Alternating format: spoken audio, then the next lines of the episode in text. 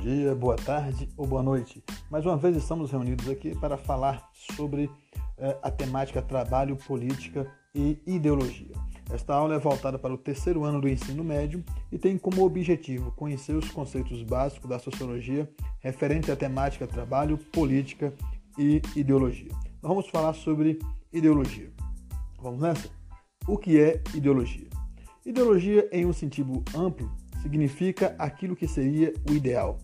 No senso comum, é tido como algo ideal, que mantém um conjunto de ideias, pensamentos, doutrina ou visão de mundo de um indivíduo ou de determinado, grupo, orientado para suas ações sociais e políticas. Ideologia pode ser um instrumento de dominação que age por meio de convencimento, persuasão e não, da e não uso da força física alienando a consciência humana. Para você ter uma ideia, é, no senso comum, como nós falamos, é tido como algo ideal, é uma ideia de algo ideal, é um conjunto de ideias, de pensamentos, de doutrinas. Mas, segundo alguns críticos, a ideologia pode ser um instrumento de dominação, que muitas vezes, segundo o alemão, o filósofo alemão Karl Marx, é, ligava a ideologia ao sistema, aos sistemas teóricos, políticos e morais e sociais, criado pela classe social dominante. De acordo com Marx, a ideologia da classe dominante tinha como objetivo manter os mais ricos no controle da sociedade. Na realidade, ideologia é como se fosse aquela máscara que os personagens da Casa de Papel, né, daquela série que você já deve ter ouvido falar, usa. A máscara encobre o rosto. A ideologia funciona, segundo Marx, da mesma forma.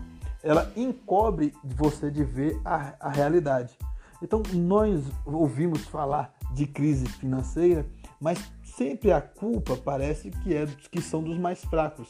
Eles são culpados, né, por não trabalharem, eles são culpados por gastar muito o recurso da saúde, da educação pública, mas a classe dominante nunca mostra, na realidade, os gastos do sistema financeiro, eh, os gastos do governo para pagar as dívidas né, que ele compra ele pega dinheiro emprestado dos mais ricos e devolve isso a um juro muito alto. Então nós, de certa forma, nós somos nós, a ideologia dominante é, nos impede de ver a realidade.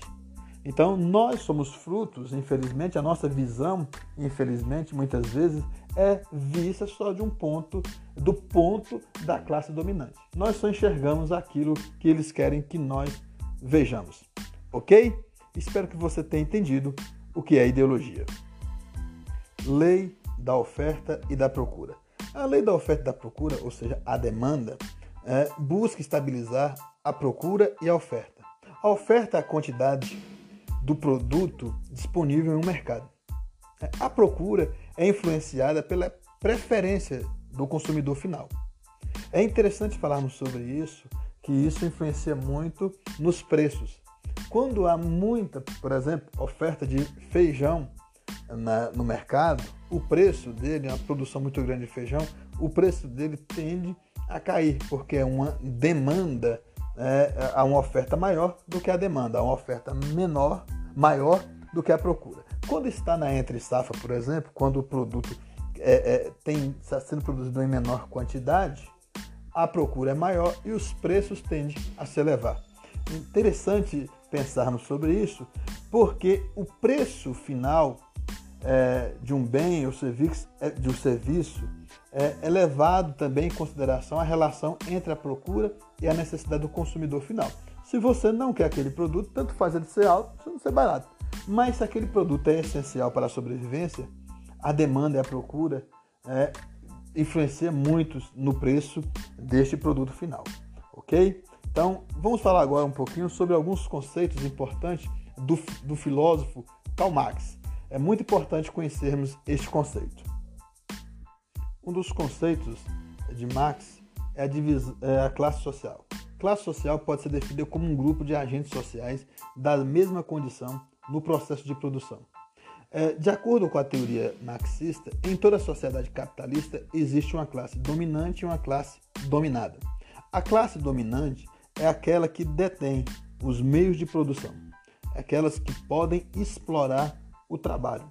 E aqueles que têm a sua mão de obra, o seu trabalho explorado, é a classe que é dominada. Então, Marx divide a, a, é, é, a sociedade em classes sociais. Um outro conceito para Marx é as lutas de classe. É, para Marx, é, é, existe uma luta entre as classes de cada sociedade. Ou seja, eles lutam constantemente por interesses, interesses opostos. Por exemplo, a classe dona é, dos, dos, meios de produção, né, ela luta cada vez mais para ter lucro. E lucro através de menos impostos, de mais horas de trabalho do funcionário, de salários menores, porque o objetivo final de todo capitalista é o lucro. E do outro lado tem o grupo dos explorados, é, que utiliza sua força de trabalho, o que eles chamam de proletariado. Esse grupo de proletariado luta para ter melhores condições de vida, melhores salários, é, melhor condição de trabalho, que o trabalho não impeça ele também de viver, que ele não viva simplesmente para trabalhar.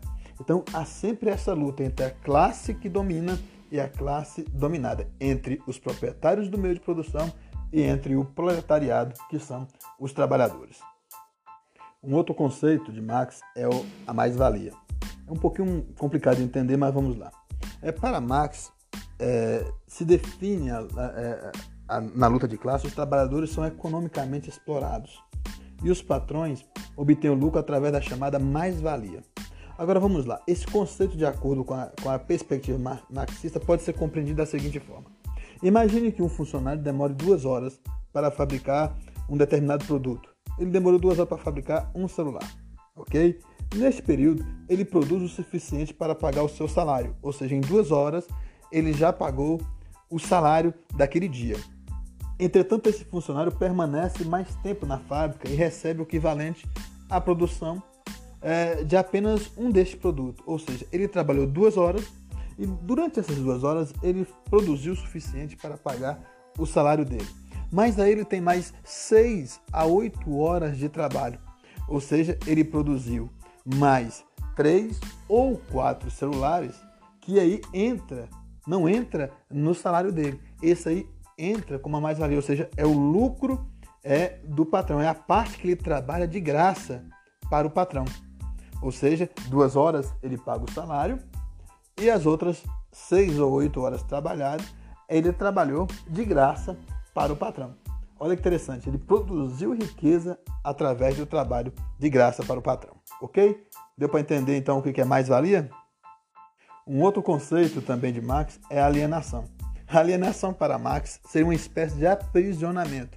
Para ele, o trabalho, ao invés de realizar o homem, de, libertar o homem, ao contrário, o escraviza. Sua vida passa a ser medida pelo que ele possui e não pelo que ele é.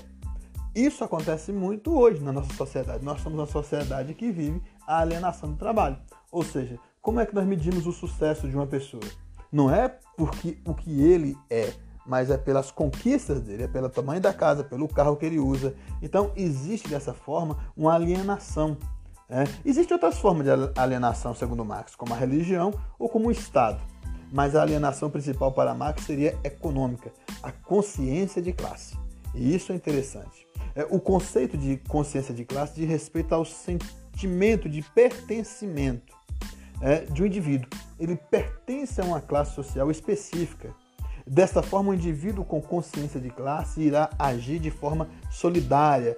Por exemplo, o professor que tem consciência de classe ele age de forma solidária com o restante do membro dessa classe. Quando os trabalhadores têm consciência de classe, ele age de forma solidária com os trabalhadores. Eles defendem as questões de interesse coletivo.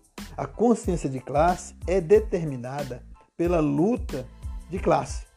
Muitas vezes, eh, os sindicatos alienaram tanto o trabalhador também que ele não tem mais consciência de classe. Ele não luta pelos trabalhadores. E os trabalhadores hoje se degladeiam entre si. E nós temos que entender que o trabalhador precisa lutar contra aquele que o oprime. Trabalhador junto com o trabalhador. É por isso que Marx fala é, proletários do mundo, univos. Na realidade, é, proletários são trabalhadores do mundo, univos. Os trabalhadores unidos, como diz a, a frase, jamais serão vencidos. Vamos para mais um termo? Proletariado. Marx entendia que a única riqueza que o trabalhador, trabalhador o proletariado, poderia possuir e, multiplicar era sua glória, seus filhos. É, no processo das primeiras revoluções industriais, os trabalhadores buscavam ter muitos filhos para que eles se tornassem os novos braços é, trabalhadores.